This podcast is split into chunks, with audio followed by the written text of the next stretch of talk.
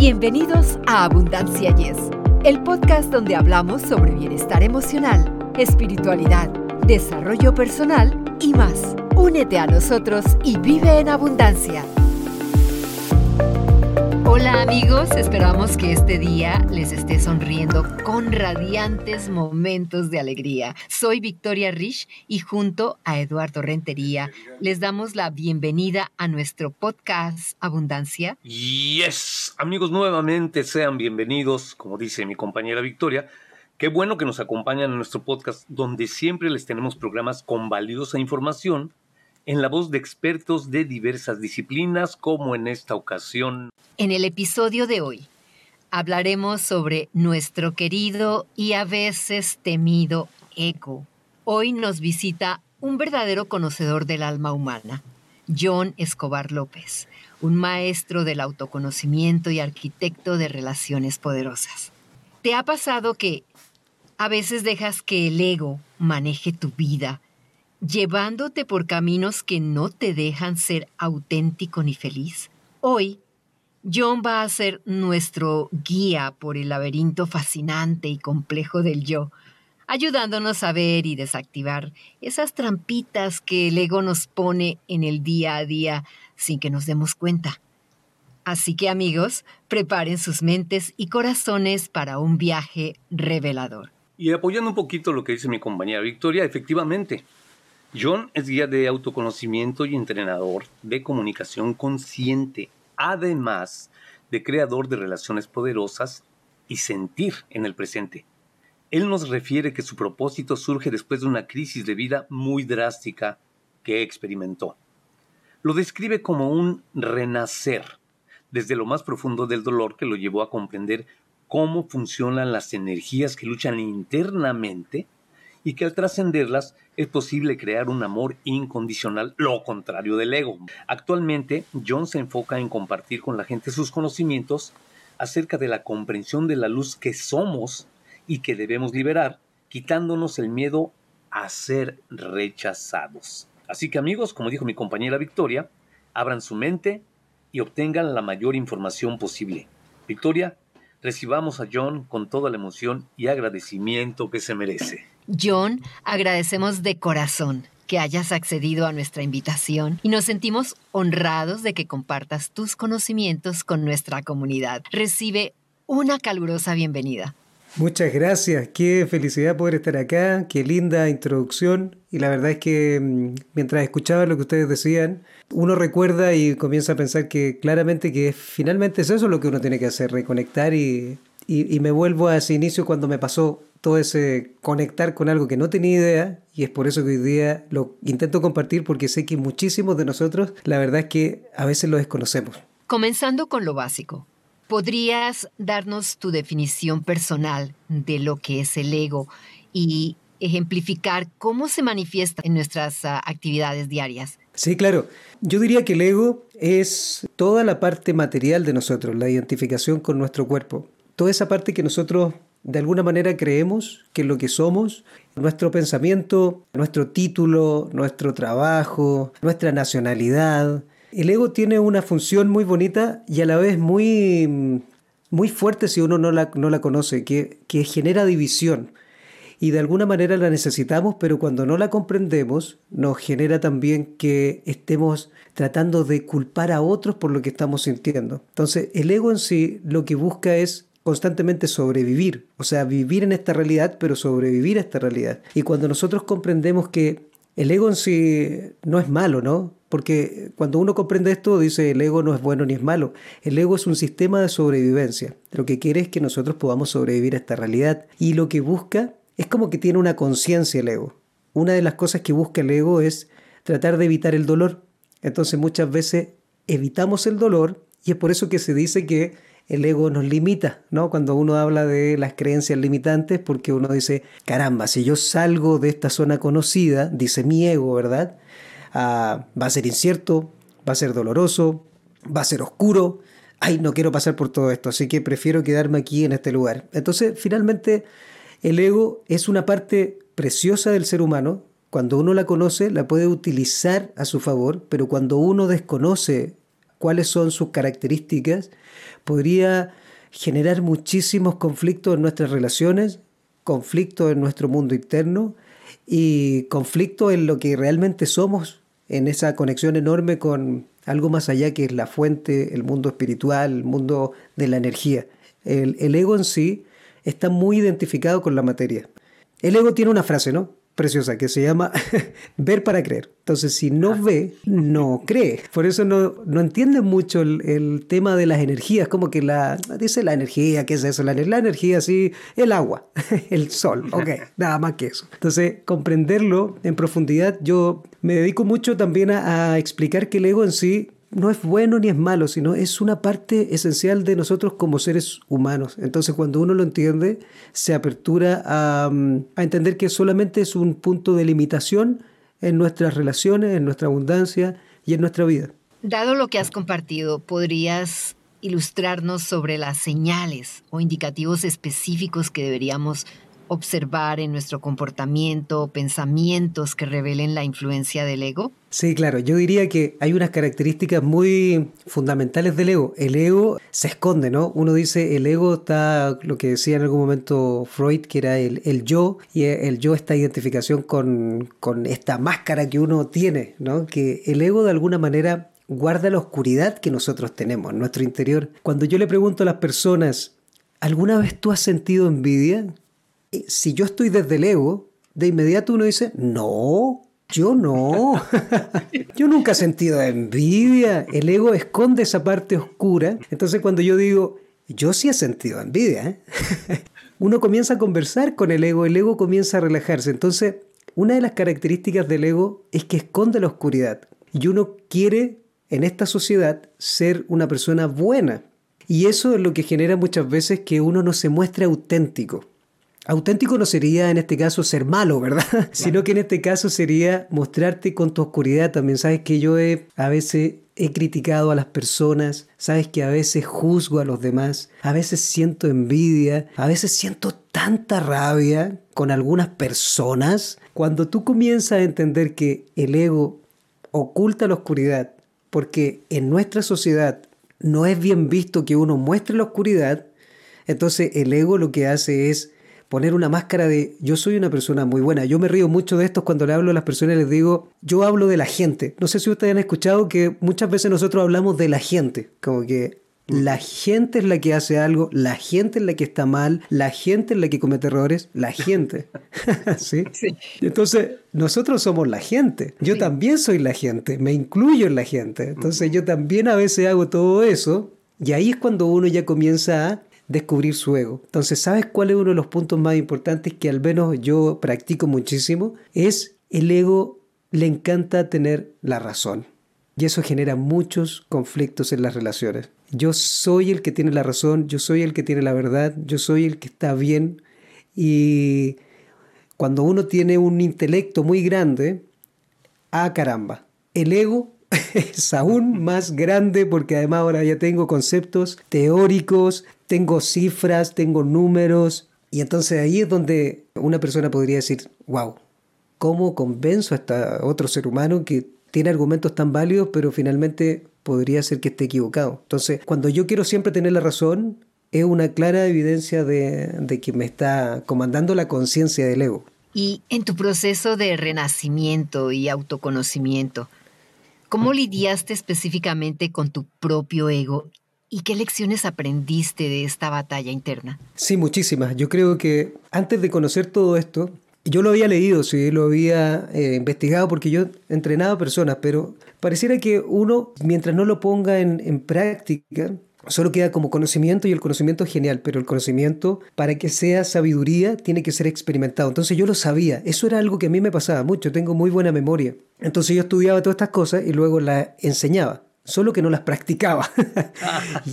Ese es el gran conflicto que me pasaba en la vida, es que tenía, cuando yo digo, hay algo maravilloso que es tu fortaleza, y una de mis fortalezas es tener una memoria muy grande, pero eso podría convertirse en la debilidad cuando no utilizas eso en la práctica. Y yo creo que ahí fue donde me pasó todo lo que me pasó. La vida siempre está buscando un equilibrio en nosotros y tuve que practicarlo muy, muy fuerte, Victoria, porque cuando yo hablo de tener la razón, de no creer que uno se equivoca y de siempre sentir que uno es el que está bien y que los demás están mal, eso fue lo que me pasó a mí en la vida. Y eso hizo que me saboteara en mis relaciones, que me saboteara en el trabajo, me saboteara en las amistades. O sea, mis relaciones en general fueron un descalabro porque siempre como yo tenía tanta información, yo creía que yo era el que lo sabía todo. Y ahí fue donde vino mi crisis más grande porque me fui quedando solo. Y ahí tuve que poner en práctica, sin saberlo, ¿eh? no, yo no sabía nada de esto, yo solamente quedé solo y ahí, después de eso, cuando estuve solo y no tenía con quién pelear, no había nadie. O sea, no había nadie a mi alrededor. Yo estaba solo. Ahora, ¿con quién peleo? Con las paredes. Y lo único que me quedó, como un acto un poco psicomágico, ¿no? Pero un poco raro, fue mirarme al espejo y decir, caramba, parece que esto es conmigo. Y ahí, eh, ¿sabes qué me pasó? Algo muy loco porque comencé a sentir emocionalmente cosas muy profundas que, que yo nunca había sentido. Y ahí me di cuenta que, wow, parece que tenía que comenzar a mirarme a mí y no había nadie que tuviera el poder, según mi propio ego, de decirme las cosas. El único que tenía el poder de decírmela era yo. Y entonces ahí comencé a practicarla. ¿Sabes que se abrió en mí en algo que era primera vez que lo sentía en la vida, que era un amor profundo a mi propia oscuridad, a mi propio ego? Y fue ahí cuando comprendí que a veces uno no se ama, sino que a veces uno se quiere. Y cuando uno se quiere, se forma de una manera, pero cuando uno se ama, se acepta en esa oscuridad.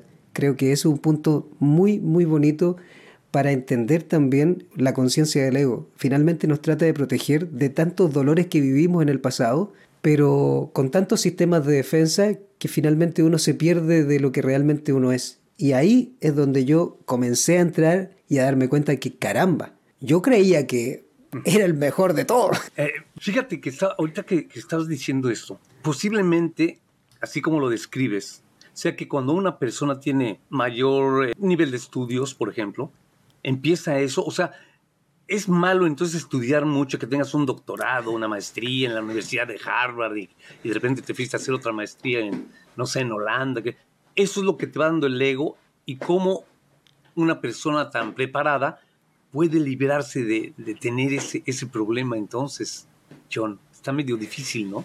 Yo siento que en realidad el conocimiento es maravilloso, el prepararse intelectualmente es algo realmente increíble, el aprender muchísimo, la verdad que eso ha hecho que también nosotros podamos seguir evolucionando, es algo realmente impresionante. Solo que el ego de alguna manera no, no practica lo que practica la ciencia, porque el intelecto tiene mucho que ver con la ciencia, con nuestra parte más masculina, ahí ya me meto a la energía, ¿verdad? Pero nuestra parte más masculina, que es más lógica, más intelectual, más experimental.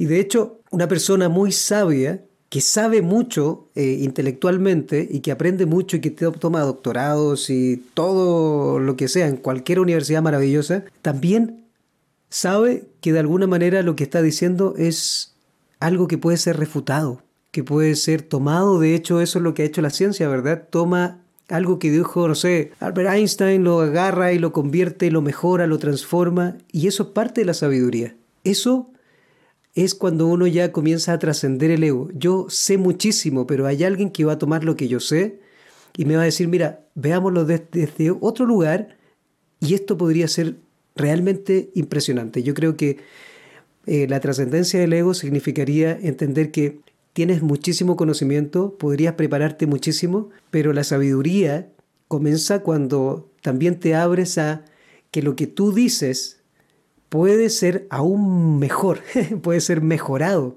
no importa cuánto sepas. Siempre hay la posibilidad de seguir aprendiendo, seguir creciendo. Y a veces ni siquiera de personas que, han estudiado mucho, sino que personas que están ahí y que de repente son más sensibles, vibran más, tienen otro tipo de intuición. Entonces yo creo que la combinación maravillosa del intelecto y cuando uno trasciende el ego es que conecta con la sabiduría del corazón. Y en la sabiduría del corazón uno se apertura a no siempre tengo la razón, no lo que digo siempre es la verdad. Hay 8 mil millones de verdades y hay 8 mil millones de razones en la vida. Y si yo comprendo a los demás, podría utilizar mi intelecto para llegar aún mejor a todos. Hablas de pensar en términos de energía. ¿Cómo podemos aplicar este enfoque para mantener a raya nuestro ego? Eso que acabas de decir es genial porque sabes que en la medida en que uno va creciendo en luz, como ahí el yin y el yang, ¿cierto? También va creciendo la oscuridad. Entonces, cuando uno entiende eso, ya de inmediato comienza a pensar en términos de energía. Cuando yo les digo a las personas, mira, tú creces, por ejemplo, en reconocimiento o creces en abundancia económica o creces, no sé, en fama, en todo eso, eso es, podríamos decir que es algo positivo, ¿verdad? En energía. No es bueno ni malo, sino que es positivo. Es agradable, pero eso también podría tener su lado negativo.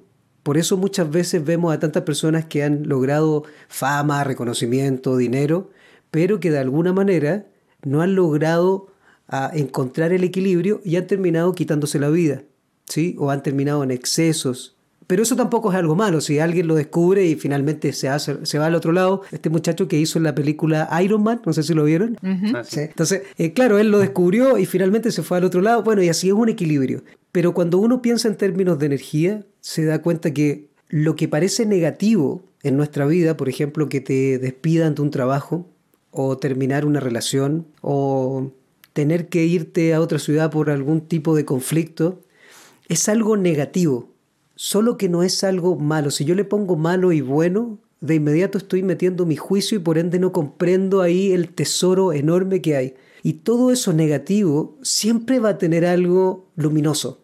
Entonces podría ser la oportunidad de aprender una gran lección. Y eso sería pensar en términos de, energía. Lo mismo que cuando pasa algo que es muy, muy positivo. ¿Sabe que eso trabaja muchísimo en la cadena de los comerciales, ¿no? Cuando vienen las fiestas, por ejemplo, ves que uno está muy alegre, es muy positivo, qué genial. Claro, también saca la tarjeta de crédito, después cuando pasa eso te dice, caramba, ¿cuánto gasté?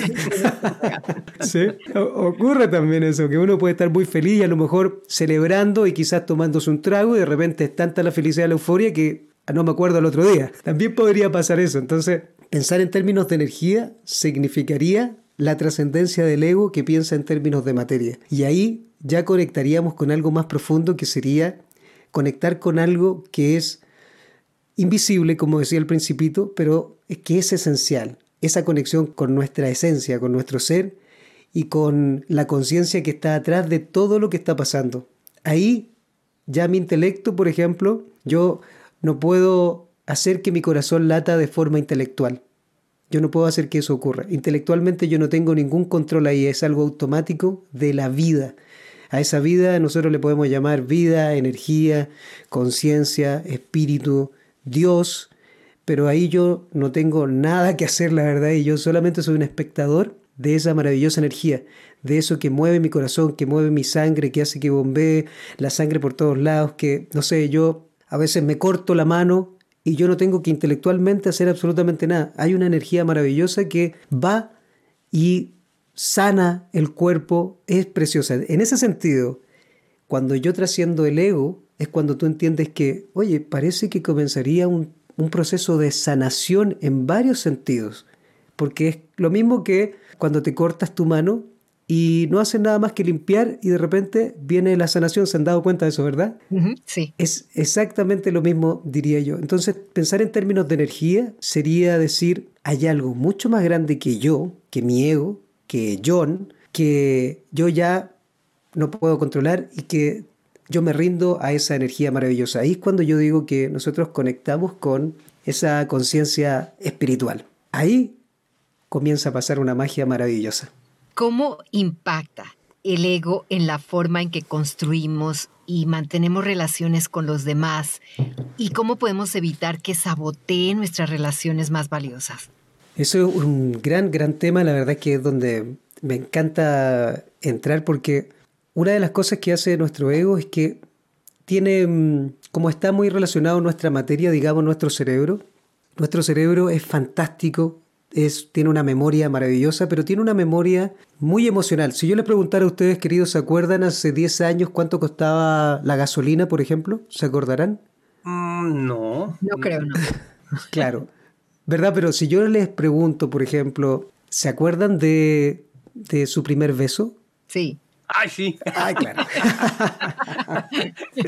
Eso uno se acuerda. Acá, por ejemplo, yo cuando estoy en Chile haciendo mis talleres, mis talleres acá, nosotros, ustedes saben que Chile es un país muy sísmico. Acá tenemos terremotos, nos movemos como locos. Entonces yo les pregunto eso a las personas les digo, en el año 2010 acá hubo uno de los terremotos más fuertes. Y les pregunto si se acuerdan de ese año no sé, cuánto costaba, por ejemplo, no sé, el pan o algo más lógico. No se acuerdan, pero ¿se acuerdan qué estaban haciendo en el momento del terremoto? Claro, uno se acuerda porque el ego tiene algo fascinante. Su conciencia es guardar los momentos agradables y dolorosos en nuestra memoria para recordarlos y no repetirlos. Eso es algo fantástico que a la vez es la gran debilidad de nosotros, porque por ejemplo, si yo pasé por una ruptura de amor, donde una persona, por ejemplo, fue infiel, eso me dolió tanto, tanto en mi corazón, en mi, en mi cabeza, en mi cuerpo, me dolió tanto, que el ego dice, vamos a recordar esto para que no te vuelva a ocurrir nunca más. Eso dice la conciencia del ego. Entonces, ok, termino la relación, lo dejo. Lo que ocurre es que me vuelvo a conectar con otro ser humano y el ego, que es como esa voz interna, ¿no? Que está ahí y nos dice cosas, nos dice, hey, hey, recuerda. Puede ser mujer o hombre, da lo mismo, ¿eh? Ese ser humano te puede ser infiel y recuerda que es doloroso. Y ahí comienza una cosa extraña en nosotros. Comenzamos a, a ponernos un poco a la defensiva antes de que ocurran las cosas. Porque no entendemos que el ego, esa es la función de él, recordar para que no volvamos a sentir ese dolor. Y entonces, de alguna manera, yo empiezo a ponerme un poco celoso si no me responde, no sé dónde estará, le envío un mensaje, no me contestó, el ego dice, recuerda, haz algunas acciones para que eso no ocurra. Entonces uno dice, ¿qué podré hacer? ¿Por qué no vas a saber dónde está? Por ejemplo, ¿no? Ya, pero es, es lo último. Entonces, cuando ocurren esas cosas, claro, de alguna manera uno podría estar saboteando sus relaciones porque la otra persona puede que no tenga eso, pero uno se junta en base a lo que trae dentro. Entonces yo también voy a estar despertando en la otra persona ciertas oscuridades que también trae su ego. Cuando yo entiendo que me estoy uniendo a un ser humano para poder entenderme y sanarme y liberarme y transformarme y transmutar eso, convertirlo, entonces ahí las relaciones comienzan a ser de, de alma gemela, ¿no? Donde uno comienza a crecer. Yo crezco gracias a lo que vivo contigo, tú creces gracias a lo que vives conmigo y entonces comenzamos a crear una relación súper poderosa. Si yo desconozco esto que les acabo de decir, que eso es una cosa, ¿no? Pero podríamos hablar de lo que se habla de la herida de la infancia, que también es lo mismo. Si papá me abandonó, todavía sigue ese dolor en mi interior, el ego dice, recuerda, el hombre abandona mejor o la mujer abandona. Y, y entonces comienzo a tener sistemas de defensa. Antes de que ocurran las cosas, yo ya estoy creando una energía de no abandono, entonces me vuelvo dependiente, apegado, controlador, celoso y todas las acciones y reacciones que tenemos cuando comienzan los conflictos en las relaciones.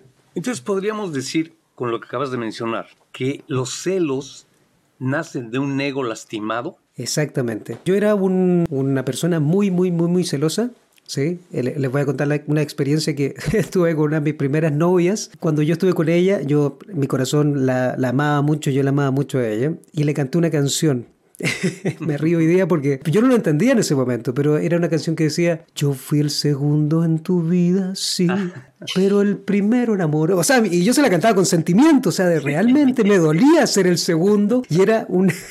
Sufrías mientras estabas cantando la canción. De verdad que yo quería ser el primero en su vida, claro, yo era el segundo y lo sufría mucho. O sea, yo hoy día que lo comprendí fue porque mi mamá, bueno, mis padres se separaron cuando yo era muy chiquitito y nunca más vi a mi padre y mi mamá tenía, éramos tres y ella era mamá soltera, entonces ella, por su situación, tenía que trabajar mucho, no la veíamos tanto y entonces, claro, yo, eh, ese niño pequeño, necesitaba tanto el amor de esa mamá. Eh, ya no tenía el amor de papá, entonces ya se creó en mí el dolor de yo no merezco ese amor, pero, pero tener a mamá y, y que yo llamaba su atención y mamá no estaba porque además pasaba con crisis, porque era una madre soltera en un tiempo muy difícil, pasaba con depresión, pasaba con crisis, ansiedad, y entonces yo no la entendía cuando era pequeño, no tenía una conciencia creada, entonces yo lo único que sentía era que eh, mamá no me amaba. Y, eso generó una inseguridad enorme en mí, o sea, mi, mi mente dijo, recuerda,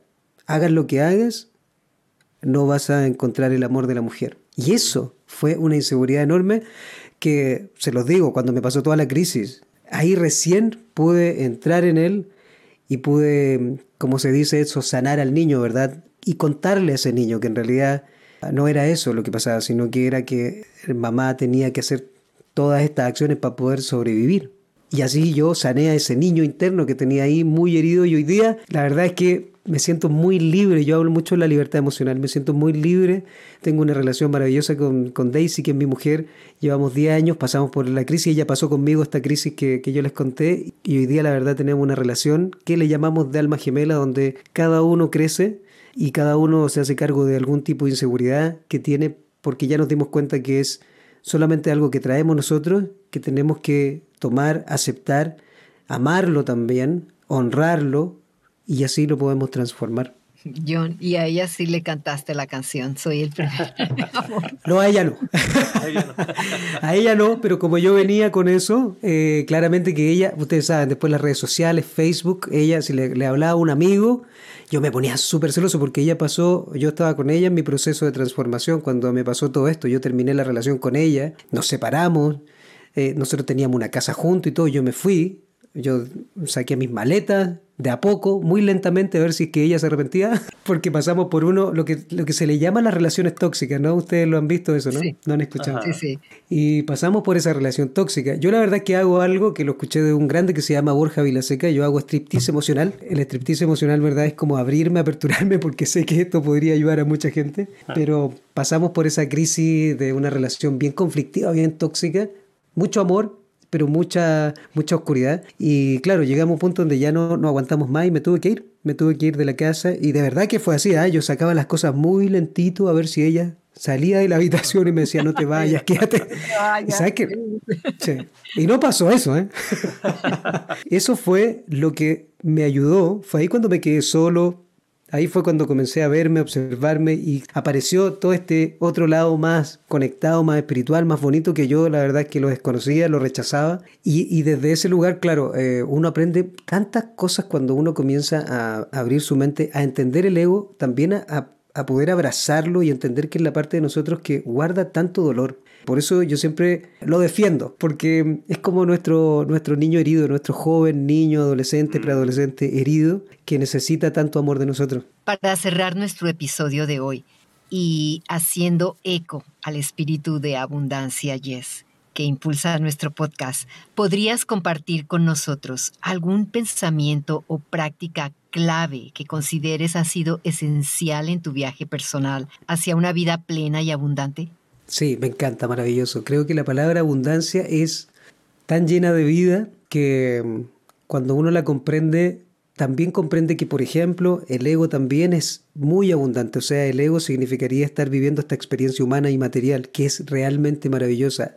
Si yo les pudiera decir que entender que la vida en sí es abundancia, que este planeta es realmente abundante, que el universo es realmente abundante. La verdad yo no conozco el universo, pero sí lo que puedo estudiar y lo que puedo intuir es que se está expandiendo de forma constante, realmente abundante, y que todos nosotros venimos de la misma fuente. Si lo llevamos a la parte científica, después del Big Bang, digamos, ¿cierto? Todos venimos del mismo lugar. O sea que desde la fuente misma, todos somos abundantes. Todos estamos llenos de esa misma energía de creación, todos tenemos la misma posibilidad de crear abundancia emocional, física, espiritual, financiera, de relaciones, todo, porque todos venimos de esa misma fuente creadora, solo que hay que aperturar, abrazar y sanar a nuestro ego para que se dé cuenta que eso ya es nuestro. Eso es lo más bonito de la palabra abundancia para mí, es que somos tan abundantes como la misma vida. Decía un gran sabio, ¿verdad?, que, que vivimos en su año, que Dios está dentro de nosotros. La verdad es que esa divinidad es cuando logramos conectar con esa parte divina que tenemos dentro y ver que esa divinidad, esa energía, puede abrazar absolutamente todo lo que somos y realmente somos abundantes por estar viviendo esta vida. Solo esta frase me encanta. Lo más importante de la vida es la vida. Y la vida realmente es abundante. Así que quizás con eso nos quedamos. Gracias por ese mensaje. ¿Podrías compartir con nuestros oyentes tus redes sociales? Claro que sí. En TikTok estoy como John Escobar L. En Instagram estoy como John Escobar 123 y tengo un podcast también que se llama Sentir en el Presente y mi canal de YouTube que también se llama Sentir en el Presente. John, ha sido un auténtico placer tener tu luz y sabiduría con nosotros hoy en nuestro podcast. Gracias por compartir tus estrategias y reflexiones valiosas. Te deseamos mucho éxito en tu continuo viaje de crecimiento personal y en tus esfuerzos por ayudar a otros a encontrar la autenticidad en sus vidas. Esperamos verte nuevamente en un futuro cercano, John.